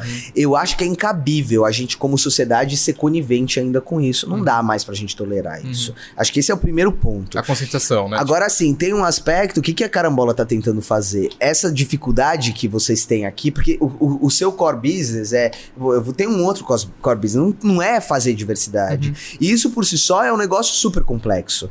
Vocês podem imaginar o tanto de variável que a gente mexe uhum. para tentar quebrar, neutralizar viés inconscientes e trazer. Então, o que, que a gente tá propondo? Assim, cara, a gente quer ser essa plataforma. Uhum. Tipo, aonde a gente entra aqui dentro e eu vou dar as ferramentas para você gerir isso, para ganhar velocidade, pra gente ganhar velocidade nesse motor, porque é um problema complexo. Então, ele precisa de várias. Eu preciso tanto das empresas, eu preciso sensibilizar as pessoas de que elas possam sonhar em outras carreiras, uhum. e isso vai acontecer naturalmente, como já vem acontecendo. Mas eu preciso treinar, é, educar os educados o dar ferramentas para gestão dessa diversidade é o ponto talvez mais importante desse Uhum, aspecto, porque senão ele ainda vai ficar num aspecto de sensibilização, Uhum. que é importante, mas depois a gente precisa concretizar. Eu Claro. falo, "Ué, beleza, eu vi, e tá bom, mas como é que eu faço isso? Eu vou criar um censo, vou medir, eu vou avaliar, eu vou avaliar quais são as melhores. Como que eu vou quebrar os vieses inconscientes que eu tenho dentro dos meus processos seletivos? Uhum, Como é que eu faço isso? Ah, eu- eu- a gente tem que trazer essas ferramentas para falar, olha, e não é, não é uma caça às bruxas, Uhum. entendeu? O que a gente tá tentando fazer é assim, nós sabemos que nós temos, tá Uhum. tudo bem, mas a gente precisa gerir, porque não dá para ficar Exato. convivendo mais com isso. Esse trabalho, né, tem aí é, cinco anos, pelo menos, né? É, qual que é o impacto hoje em termos de volume? Então, quantas empresas impactadas, ou o que você puder falar, né? Sim. Quantas vagas preenchidas, quantas pessoas ali impactadas? É, a, a nossa hipótese era, como a gente tinha pouca clareza do que ia gerar resultado, Uhum. a gente criou pequenos pilotos em universos diferentes, em Tá. indústrias diferentes, para que a gente pudesse falar, tá bom, vamos pegar primeiro as grandes empresas, que é quase uma- um universo por si só, e a gente tentar mudar o cenário dentro disso para depois eu conseguir espalhar esse Sim. processo para dentro de outros negócios. A gente começou o primeiro piloto, desde que a gente imaginou, o primeiro piloto a gente começou em 2019, Uhum. então, desde então, a gente fez mais ou menos com 16 empresas que estão fazendo pilotos, desde Itaú, Ambev, Microsoft, PwC, são empresas de Bacana. grandes portes que atuam dentro disso, onde a gente foi identificando quais eram os pontos que a gente precisava trabalhar para quebrar essas barreiras de Tá. inclusão. O que eu falo, os números da nossa contratação refletem o resultado dessas empresas. Tá. Quem que a gente impactou dentro desses negócios? É, hoje são 100 pessoas que foram incluídas dentro desses pilotos, Uhum. mas é, a gente não conta os números da inclusão. porque A inclusão é só a pessoa que entrou. A gente está falando que cada área dessa a gente impactou mais ou menos cinco vezes esse Perfeito. número. Quero- Entendeu? de Porque esse era o número de pessoas. Então, se eu vou incluir 10 pessoas, eu tô falando do- de um ambiente ali que tinha 50 pessoas Uhum. envolvidas na, na contratação desses processos. Bacana. E essas pessoas também foram impactadas, foram passaram por esse processo. Por quê? Eu preciso dar ferramentas para que esse gestor faça esse processo. Então, vou dar um exemplo. Quando o gestor faz uma avaliação, e a gente começou a medir isso dentro da plataforma, então o gestor vai lá, coloca na plataforma um desafio técnico para aquela pessoa fazer. Aquela Hum. pessoa vai lá, executa, o gestor da empresa avalia o resultado daquele trabalho. A gente começou a perceber lá no começo que tinham áreas que, por exemplo, a gente estava tentando fazer inclusão de mulheres e que todas as vezes que a gente escondia a nota, a- a- quem tinha feito o trabalho, uma, era uma nota X, e quando a gente mostrava que era uma mulher, a nota caía 20%. Ô, louco. Era o mesmo trabalho, exatamente o mesmo trabalho. A gente fez vários testes. E aí a gente conseguiu identificar ali que ali tinha um problema de vieses. Hum. Quando a gente fez isso, aumentou 34% o número de pessoas, é, de mulheres dentro daquela área. Então, porque eu criei uma forma de neutralizar aquele processo. Uhum. Ah, acontece? Acontece, é inconsciente. Ah, a pessoa fiz de propósito? Às vezes não, às vezes sim. Mas a empresa tem que ter uma forma de gerir isso. Eu não do mesmo jeito que a gente tem um compliance para não ter desvio de dinheiro Claro. dentro da, da organização. Então a gente tem que ter um compliance da diversidade, tá bom? Como que se, a- se o gestor eh, nenhuma mulher é promovida dentro dessa área, tem um problema dentro dessa área, não tem nenhuma pessoa preta dentro dessa área, como é que a gente quebra essas barreiras? E aí a gente foi trazendo para esses gestores as ferramentas. Então, nesse impacto, a gente olha para esse ambiente como um todo. E Gustavo, você contou é, do início né, da tua história toda aí, né? Aliás, muito bacana você poder compartilhar com a gente. E hoje você já tem histórias que você pode compartilhar aqui, tipo, de mudança, de transformação que algumas dessas pessoas passaram, algo que você fala, cara, olha, É, é, é muito curioso, É. porque assim, é, a gente vive coisas que às vezes acontecem coisas na carambola que o time para e fala, cara, o que a gente tá fazendo é realmente muito, muito foda, sabe? Porque. Vou, vou contar alguns casos que eu me lembro que me marcaram muito. Assim, por exemplo, na pandemia, a gente é, fazia algumas reuniões online, né? E a gente acompanhava a reunião que essas pessoas tinham com os gestores que estavam possivelmente contratando eles, né? Uhum. E aí, uma das reuniões, um dos gestores falou assim: pô, cara, tem um cara ali que não liga a câmera. E procurou a gente. E aí chamamos o menino que tava pra ser incluído. E aí ele fala assim: meu computador tá com a câmera quebrada. Aí, beleza, vamos mandar um computador pra ele. Aí foi lá o computador. Curioso também, a gente tá gravando um vídeo agora de como esses computadores chegam nos lugares. Ah, Porque, é? é, porque na maioria dos lugares não tem um endereço, tipo, ah, deixa na, na quitanda do seu Zé, porque é uma Uhum. viela. Às vezes o motoboy liga pra gente e fala assim, cara, não vou subir aqui. Não Ah. tem como subir, tem uma escada. Tipo, então eles vão se, ah, deixa na viela, deixa ali. Né? Então tem todo esse processo, levamos o computador. Aham. Aí meu fala, ah, o computador tá com a câmera quebrada, não é possível, mandamos uma câmera. Ah, a câmera não funciona. Eu assim, cara, tem uma coisa acontecendo. Aí a, pedi pra conversar com ele, falei, o que que acontece? Tipo, quer que eu vou aí, a gente Real, né? conversa? Lá. Não, eu tô inseguro. Por quê? Porque a minha, eu vejo todo mundo na câmera numas casas super bonitas, com uma prateleira toda de livro e a minha parede não tem reboco. A minha parede é Sim. tipo de cimento, assim, só o tijolo. E eu tenho vergonha de abrir a câmera.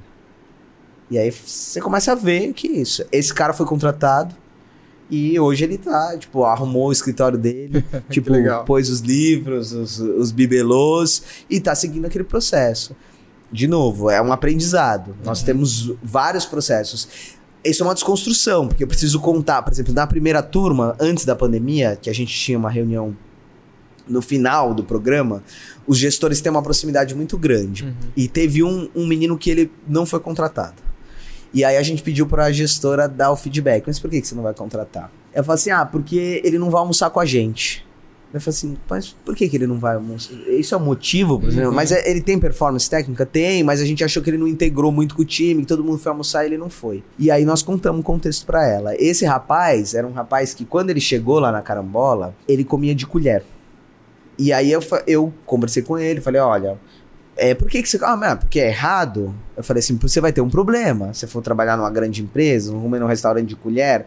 Ah, mas na minha casa todo mundo come de colher. Porque era o, o pai dele era pedreiro. É a realidade dele. É, E ele não enxergava aquilo como um problema, porque nunca foi um problema. Ele nunca tinha ido no Haskell. Você entende como Aham. comigo? Cara, eu vou no Haskell, vou pegar um macarrão, custa mais que a salada, custa mais. Tipo, eu tá tudo incluso. É, você não sabe. E aí, o que, que ele fazia? Quando ele recebia o dinheiro, ele comprava, ele trazia marmita de casa, porque ele trazia o dinheiro pra fazer compra Uhum. pra família dele, que era muito necessitada. Sim.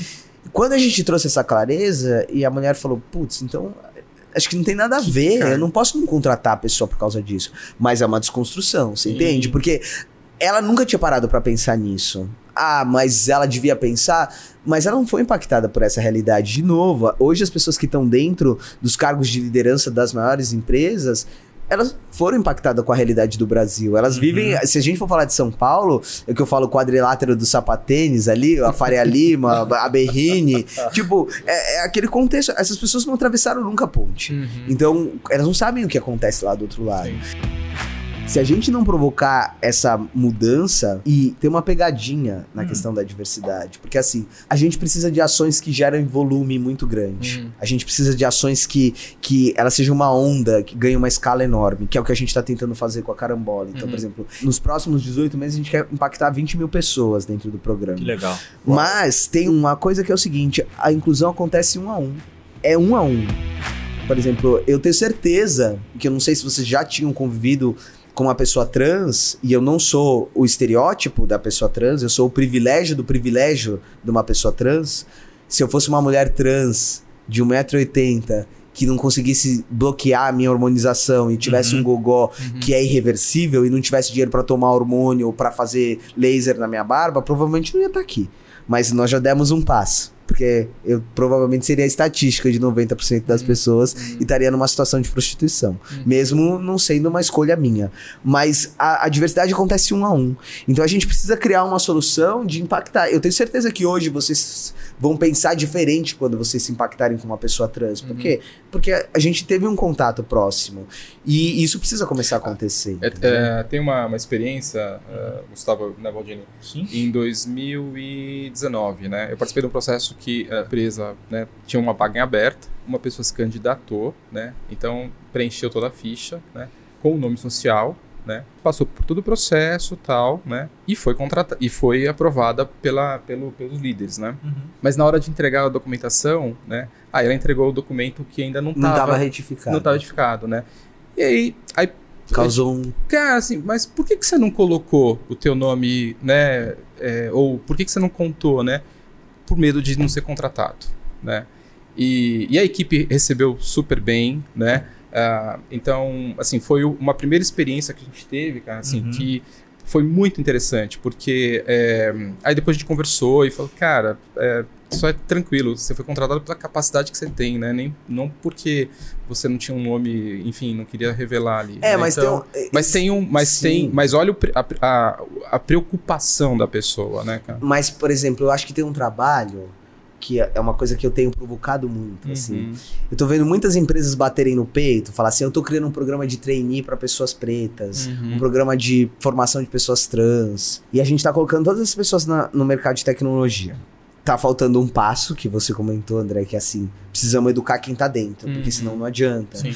Não é simples você lidar com questões que são muito diferentes da nossa realidade. A gente tem dificuldade de entender, a gente tem dificuldade de entender o contexto, a gente tem dificuldade de assimilar, que é natural, é Sim. é diferente do nosso contexto. E se a gente não começar a fazer isso individualmente, de novo, temos uhum. que pensar na forma sistêmica, nos processos, políticas públicas, tudo isso. Mas individualmente, tem coisas que às vezes parece que é uma bobeira, mas às vezes é muito agressivo para as uhum. outras pessoas que estão recebendo. Uhum. Por quê? Porque é, é, a gente não pode esquecer que tem uma outra pessoa ali do outro lado. Por exemplo, eu tenho visto muita, muita situação de pessoas pretas que sofrem situações que ah, mas isso nem parece racismo uhum. e que é agressivo demais dentro de uma organização, como já aconteceu dentro da carambola. Uhum. Eu já recebi o feedback assim, Gustavo, você foi racista. E sim, acho que fui mesmo. E, e, e não, não, não tem justificativa para isso. Claro que eu fui racista. Como é que eu não faço mais isso nunca mais? Aprendo isso. Ah, mas e as pessoas pretas e as pessoas trans, principalmente esses grupos mais vulneráveis, não estão aqui para servir o resto de nós? para explicar o que, é o racismo e falar, olha, você não pode falar assim, assim, assim. Por mais que alguns de nós vai ter que, faz... vai ter que seguir uhum. esse processo. Uhum. Eu, talvez, pela minha posição e pelos meus privilégios, é, eu brinco que você fala, ah, muito legal a sua história e tal, não sei o quê. Eu acho que a minha história, eu acho um, um absurdo a minha história. A minha história é uma história que a gente jamais devia estar contando a minha história aqui. Uhum. A gente, como sociedade, devia ter vergonha de contar a minha história. Uhum. Ah, mas você cresceu, você superou. É realidade que a gente vai contar essa história para boi dormir, que todo mundo, ah, todo cara trans pode seguir esse caminho e dormir na porta da empresa e contar essa história. Eu acho essa história. É, todo dia eu penso nela e falo assim, cara, a gente não devia estar tá contando essa história. Uhum. A gente não devia contar mais nenhuma história como a minha. Eu fui mandado embora de casa, eu podia ter sido assassinado, eu podia ter me envolvido com droga, eu podia ter me matado, podia ter acontecido um monte de coisa comigo e eu não ia estar tá aqui. Uhum. Por um, uma série de acasos eu tô uhum. aqui conversando com vocês. Mas a gente, como sociedade, tinha que ter vergonha de contar Sim. essa história. A gente Sim. tem que falar assim, cara, não tem. Qual é a história que a gente quer contar? Contar a história de outra coisa. Uhum. Nós temos tanto problema tão grave para resolver e a gente tá discutindo é, a identidade de gênero do alheio, uhum. sabe? É, é muito difícil muito esse pequeno, processo. Né? Então eu acho que é. tem esse trabalho da gente como sociedade. Gustavo, você comentou sobre o impacto, né? Que você tem a expectativa de 20 mil pessoas, né? Hoje, qual a estrutura que você tem no time da Carambola, né? E como é que isso cresce proporcionalmente a esse desafio que você tem aí? Eu acho que ele vai crescer como qualquer startup, né? Não sei se eu tenho uma projeção, né? É a, Mas hoje qual o tamanho da Carambola? Hoje a gente está em 60 pessoas. Legal. É, e está crescendo porque a gente está implantando a plataforma, o beta da plataforma dentro dos clientes, porque na verdade o que a gente chama de plataforma hoje eram vários MVPs que a gente executava de forma sistemática dentro desses negócios uhum. para entender o que, que fazia sentido a gente produtizar. Então, agora que nós já temos uma mínima clareza do que faz sentido produtizar, uhum. a gente está colocando ali na plataforma. Uhum. É, a gente tem essa característica dentro da carambola de trabalhar sempre muito ágil, porque pouco recurso, tem que errar rápido e errar pequeno. Sim. Então a gente faz um monte de piloto, testa, bota pro ar e, e põe para funcionar. Então hoje, com a maturidade que a gente tem, a gente tem mais clareza do que já pode estar dentro de uma plataforma e que atende um volume enorme de pessoas. Uhum, entendeu? Essa é a nossa estratégia. E aí, quando você fala que fez inúmeros experimentos, né? É, você trouxe a, a, questão dos testes que você fez quando uma mulher entrega um, um, uma atividade versus o teste cego, como funciona Sim. e tudo mais.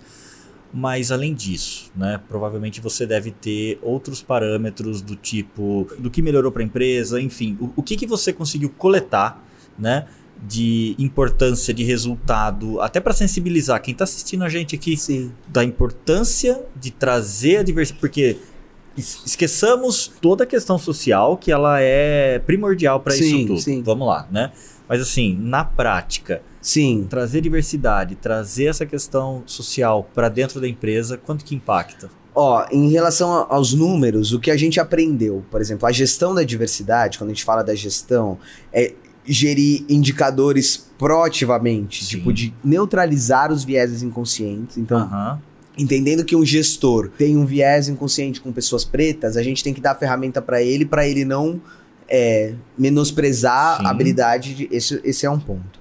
Quando a gente começou a fazer isso e dar isso para áreas dentro dessas empresas, gerirem a diversidade, gerirem os times, instantaneamente a gente percebeu uma redução do turnover dentro dos negócios. tá. Então, por exemplo, tem uma turma do Itaú que é mais antiga, que a gente está Uhum. acompanhando há mais tempo, de 34 para 11%. Uhum. Quando a gente Poxa, fala do alto, hein? turnover, a gente não tá falando só do. E aí é curioso, porque a gente achava que essas pessoas mais vulneráveis teriam um turnover mais baixo por. Pô, agora arrumei um emprego, Uhum. tenho uma estabilidade, arrumei uma empresa que tá comigo nessa briga e eu vou diminuir o turnover em relação a isso. Mas a gente percebeu a redução do turnover das outras pessoas Que legal. que não vieram do programa da Carambola. Então a gente percebe que a gerir a diversidade, a gente começa a perceber que tinham pessoas dentro dos- das que se empresas sentia... que também não Uhum. estavam sendo Ah, bem geridas. sim, A gestão. sim. É, Isso. é, ge- é Muito gerir legal, melhor. muito Gerir legal. melhor. É gerir melhor. E aí o que, que a gente percebe? Redução do turnover. Outra coisa que percebemos é o tempo médio de promoção das áreas que estavam usando as ferramentas em relação aos grupos minorizados, 20% mais rápido do que nas turmas que não usam. Então, por exemplo, se eu pegar uma área e pegar uma mulher, ela demora 20% mais tempo para ser promovida do que quando eu estou gerindo a diversidade. Ou seja, existem Legal. vieses que estão Uhum. sendo neutralizados. A gente está conseguindo fazer esse processo. Tem um número que, você, que a gente fala muito, que é o retorno social sobre o investimento. Que na prática é, é uma provocação que a gente faz para o mercado também, que é o seguinte: na visão do que eu falo da abundância, é, você falou que a gente é uma empresa de impacto social. Eu discordo disso. Porque eu acho que todas as empresas são empresas de impacto social. Todos os negócios são negócios de impacto Uhum. social. Sim. E se o impacto é positivo, a gente pode questionar. Mas não existe. Para mim, qual é a maior empresa de impacto social do brasileira? O Itaú. Então é a maior empresa de impacto social, porque qualquer, qualquer movimentação que o Itaú faz é um país. Uhum. Só o tanto de funcionário tem, sei lá, quantos mil, 200 mil funcionários. Ah. É um, é, um, é um, um país. Lógico que ele gera impacto social, tanto de renda que ele gera, emprego, não sei Sim. o quê. A gente precisa começar, só que a gente ainda tá numa fase que eu acho que vai mudar nos próximos anos. Uhum. Tem, tem ido para uma direção. A gente vê empresas se posicionando, por exemplo, como a Natura se posiciona no sentido de vou reduzir o impacto social, a gente tá falando de crédito de carbono, todas essas coisas que, que- do SG, que tá na moda, que a gente tá Uhum. falando. Na verdade, o SG é uma tradução de todas as empresas são empresas de impacto social. Uhum. E agora a gente vai medir isso para parar de fazer impacto negativo. Uhum. É, é, então, quando a gente posiciona a carambola, uma métrica que a gente usa é o retorno social sobre o investimento. Uhum. Porque cada real investido em, qualquer produto ou qualquer ação que a gente põe dentro da carambola retorna 21 vezes em renda para a sociedade. Então, a gente está falando que qualquer real que eu investir, eu vou voltar 21 reais ali. Uhum. O que, que é a analogia que a gente faz disso? É, imagina se todas as empresas fossem medidas pelo retorno social que elas fazem. A gente teria uma sociedade muito mais igualitária. Uhum. Hoje, o que, que é? As empresas são medidas por quanto de retorno que elas trazem para o acionista. E aí é concentração. de- Como é que a gente vai falar de diminuição da desigualdade social se a gente não falar em, em minimização da distribuição social? Eu não estou falando que todo mundo tem que ganhar a mesma coisa. Eu Uhum. não estou falando que os acionistas não têm que ter. Lógico, tem um risco enorme. Claro que tem que ter retorno. Mas o retorno social é positivo para a própria empresa também. Porque é o que você, quando você retorna para a sociedade. Você também está trazendo oportunidade de melhorar a economia. É o, Uhum. o princípio de qualquer modelo econômico. Uhum. A gente pegar qualquer modelo econômico de qualquer país, injeta dinheiro na economia. É o que a gente está fazendo. Exato. Uhum. Então, é, quando a gente distribui isso, a gente está gerando um motor para o próprio negócio gerar. Eu, eu brinco que quando a gente for fazer uma captação de investimento, Uhum. passamos por uma série de fundos, e aí o pessoal fala assim, pô, Gustavo, mas esse valuation e tal, não sei o que, não sei o que, que você tá. Você, assim, esse valuation tá. A gente precisa saber como medir, se a gente pode reduzir e tal, não sei o quê, porque a gente tem startups que tem um valuation diferente. Fala assim, tudo bem. Mas nós vamos colocar, então, um parâmetro. A gente vai fazer a conta de qual retorno social de todas as startups. E vamos colocar isso como um, ponderar Critério. o valor. Vamos colocar como um múltiplo dentro disso. Uhum. Se a gente não tiver o maior retorno social, você pode pôr o valor que você quiser. Senão, você vai aceitar Desafio, isso que aqui que a gente está falando. Principalmente os fundos de impacto. Você não é um fundo de impacto social? Qual, como você mede? Ah, eu sou um fundo de impacto social e eu avalio uma empresa num modelo financeiro da mesma forma é. que, que, que a gente está Não fazendo. faz sentido. Entendeu? Então, é, é essa a provocação. Então, essa é uma métrica importante. Então, não sei falar um número, mas nós já retornamos milhões de Uhum. reais em investimento para a sociedade através desse retorno social. É um número que tem sido cada vez mais atrativo para as empresas. Por quê? Porque eu estou investindo dinheiro numa coisa que está gerando um impacto social positivo. Sim. E aí eu começo a distribuir isso também, essa responsabilidade, que não pode ser só da carambola, você entende? Não pode ser só a carambola que queira fazer essa mudança. Tem que ser Então, qualquer negócio, em qualquer área, em Uhum. qualquer mercado. Muito legal. A gente estava conversando um pouquinho antes de começar, você citou que, vo- que a Carambola é uma empresa B. né? O que, que é uma empresa B? Empresa B, existe uma organização que chama Sistema B, que é uma organização que está em vários países, onde ela faz uma certificação das empresas. As empresas que a gente fala o setor 2,5, né? Que não é uma ONG, mas Tá. também é uma empresa que é é como se esse valor do retorno social Sim. É como se a gente estivesse criando alguns critérios para perceber o impacto que essas empresas estão fazendo de positivo na sociedade. Sim. Então, você passa por um assessment, onde você vai preencher uma série de critérios, não sei falar todos de cabeça, Uhum. mas lá no site você consegue olhar, e uma série de políticas que você precisa fazer, por exemplo, para qualidade de vida dos trabalhadores, dos seus fornecedores. Você vai olhar a cadeia como um todo, não você só como indivíduo. Ah, então eu vou contratar, porque não adianta eu falar, ah, eu sou uma empresa super positiva e eu contrato uma empresa que faz trabalho escravo lá na ponta. Não, a gente tem que ter responsabilidade Lógico. porque aí a gente cobra aquela empresa de contratar direitos funcionários, e aí vai fazendo o aspecto como um todo. E essa organização certifica essas empresas. Ela tem um prêmio que ela, ela faz todo ano que ela fala: não são os melhores do mundo, são os melhores para o mundo. O ano passado a Carambola é, foi uma das empresas é, premiadas em uma das categorias em relação a trabalhadores. Os 5% melhores para o mundo Uhum. é, da, da- do sistema B. Então, assim, que as nossas ações têm gerado ações positivas para os trabalhadores. Então, é, para mim, essa é uma tendência mundial. Porque é a gente olhar a nossa cadeia como um todo, né? A gente a está vivendo uma, uma situação que, assim, nós passamos por uma pandemia que é uma tragédia. Uhum. Mas o que tem na próxima esquina é muito pior Sim. do que tem nessa pandemia. O que tem na próxima esquina é horroroso. Então, é, é, ou a gente vai criar uma sociedade que pauta outros critérios, ou a gente vai deixar de existir. Uhum. É, é só a gente olhar números, a gente vai deixar de existir. Então, o que, que a gente precisa fazer? Acho que o sistema B é uma boa forma de começar a colocar um parâmetro. Vamos criar algumas regras e a partir daqui essas empresas assinam e, e elas são certificadas e elas vão seguir essas regras. E aí a, a gente começa a fazer uma provocação para que os negócios vão para essa direção. Não são ONGs, porque a filantropia é uma coisa, ela é Sim. importante, ela ajuda, mas a gente está falando de negócios que Sim. geram lucro, que Sim. de- devolvem para acionista, que geram impacto positivo. É esse tipo de modelo que a gente está querendo Legal. gerar. Agora tem uma perguntinha. A gente Pode falou perguntar. bastante sério. Ah. Você já contratou alguém da Faria Lima para trabalhar na Carambola? Já, não? claro que sim. Ué, tem diversidade. diverso, né? É, mas esse é um critério super importante. A gente, acre- a gente não, não trabalha só com grupos minorizados. Tá. A gente acredita na diversidade e na potência de todos os indivíduos. E, e eu acho que você perguntou das histórias. Essa questão das histórias, quando a gente encontra um Faria Limer com alguém do Grajaú, é aí que o poder tá. A minha história com o Renato, eu brinco, o meu sócio Renato é uma história dessa. Eu nasci pro lado de lá da ponte e ele é um cara que nasceu no Jardins, tem sobrenome de rua, sabe? Tá. E aí a gente. E, e o encontro de nós dois era assim: a gente percebeu que a gente tinha muito em comum.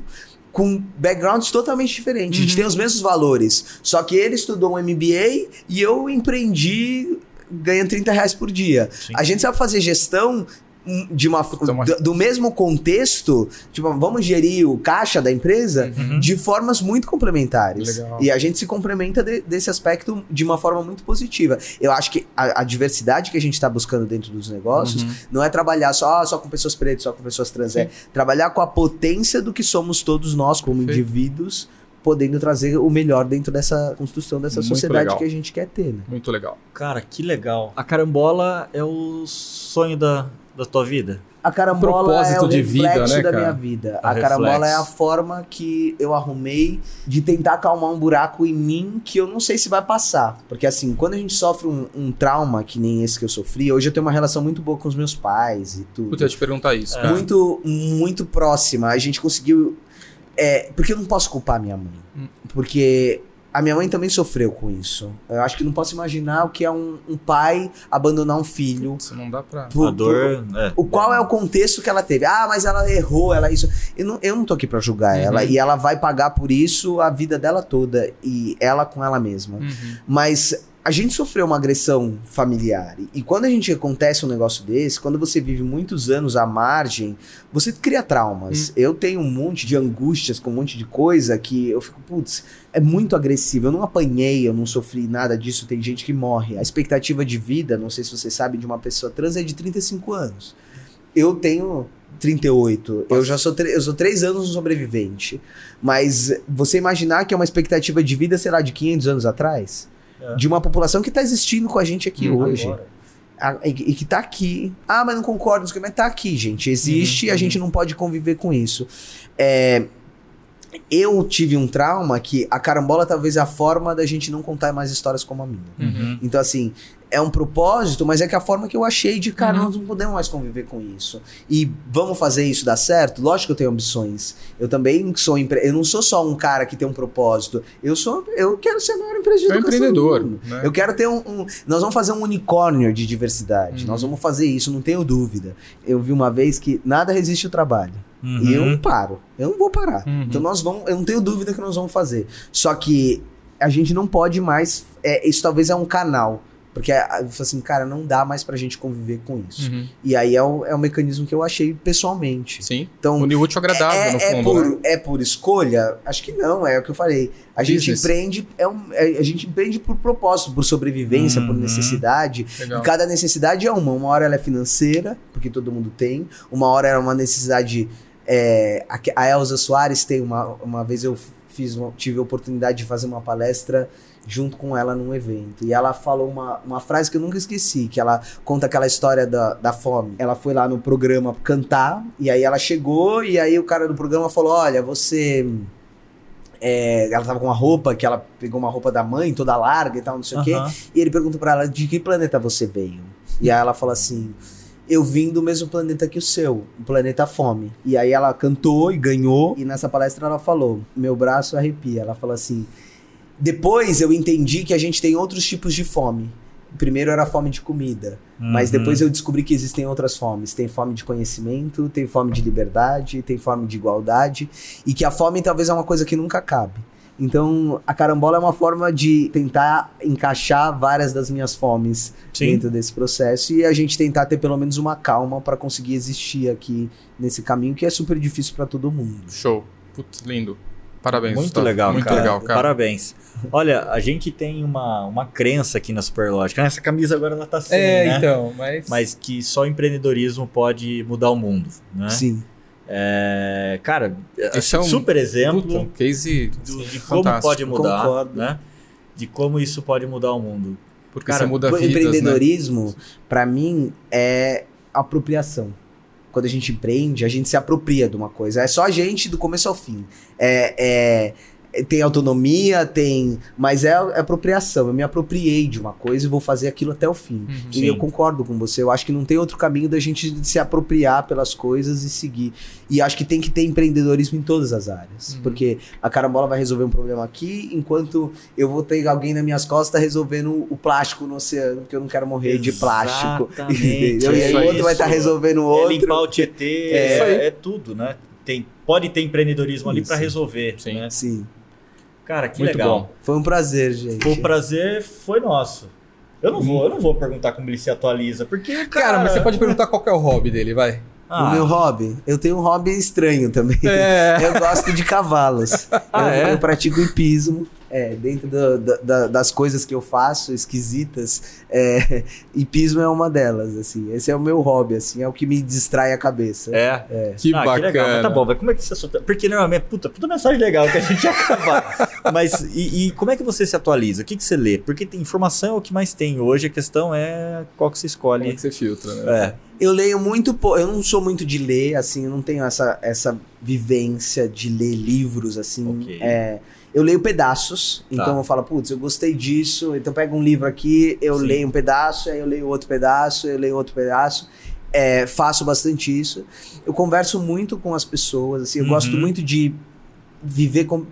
Eu gosto muito de conversar com pessoas com opiniões muito diferentes da minha. Legal. Então, assim, acho que talvez essa é a forma. Eu fico curioso, sabe? Assim, eu fico assim, cara, como é que. Mesmo que talvez é tão diferente que me cause um. um, por exemplo, ah, eu gosto de conversar com pessoas. Não, tô falando é, como hobby, tá? Não Uhum. no dia a dia. Uhum. Mas eu tenho curiosidade de conversar, por exemplo, com pessoas que são contra transexualidade, por exemplo. Eu quero entender o que passa na cabeça dessa pessoa. Saca? Cara, qual que é. Da onde veio isso? Isso Uhum. me, me, me instiga muito, assim, conversar com Entendi. pessoas que têm uma diferença política diferente da minha, um posicionamento é, de todos os sentidos. Isso me atrai. Eu fico, putz, cara, da, daquilo tem um motivo. E você começa a perceber que é muito menos sobre a pessoa. Uhum. Tem muito, muitas variáveis que a gente não consegue Uhum, controlar dentro uhum. desse processo. né? Interessante. Isso é legal. Mas é isso aí. Rendeu, hein? Poxa, rendeu bastante. Obrigado. Impactante Gustavo, aí. muito obrigado por ter aceito o nosso convite, por ter compartilhado a sua história, que é espetacular. É, eu tenho certeza que quem está assistindo a gente aqui foi impactado, vai ser impactado é, pela forma com que você está lidando, até pela paixão né, que Sim. você encara o teu propósito. Então, cara, queria Obrigado. agradecer muito a- a- por, ter, por ter você aqui hoje. Obrigado. Foi um Show prazer. de bola, gente. uma honra ter vocês aqui. Muito bom. Isso aí. Bom, pessoal, esse foi mais um Superlógica Talks. Se você conhece alguém inspirador, indica, comenta aí que o nosso time vai atrás, né? Se você curtiu, clica no joinha, clica no sininho para ser informado, porque toda semana tem um episódio novo. E é isso. Compartilhe o Superlógica Talks com aqueles que você julga que vai se sensibilizar com essa história. Pessoal, obrigado. Valeu, gente. Gustavo, Obrigado, Gustavo. obrigado.